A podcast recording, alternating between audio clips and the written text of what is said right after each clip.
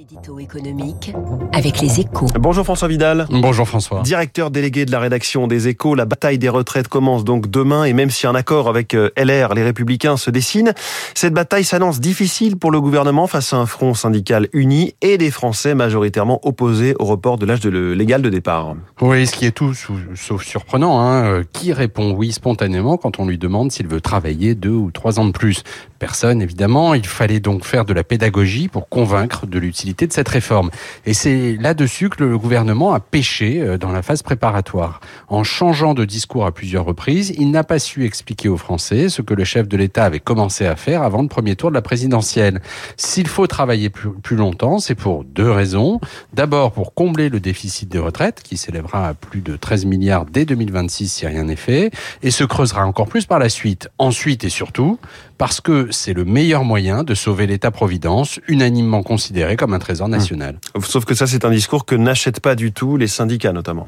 Et pourtant, hein, François, l'an dernier, le déficit de la Sécu s'est encore élevé à près de 18 milliards. Or, tout le monde est d'accord pour dire que notre système de protection sociale dysfonctionne.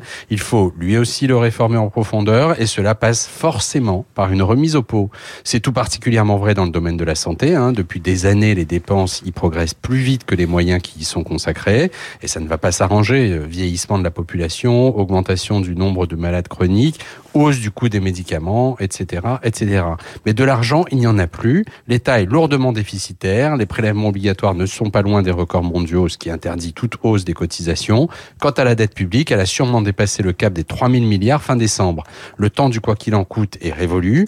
Dans ces conditions, la réforme des retraites apparaît comme un recours, le seul à notre disposition pour préserver durablement notre modèle social grâce à un effort de solidarité collective. Merci François Vidal. Les ambitions d'une réforme, celle des retraites, c'est la une de votre journal Les Échos ce matin. Il est 7h14.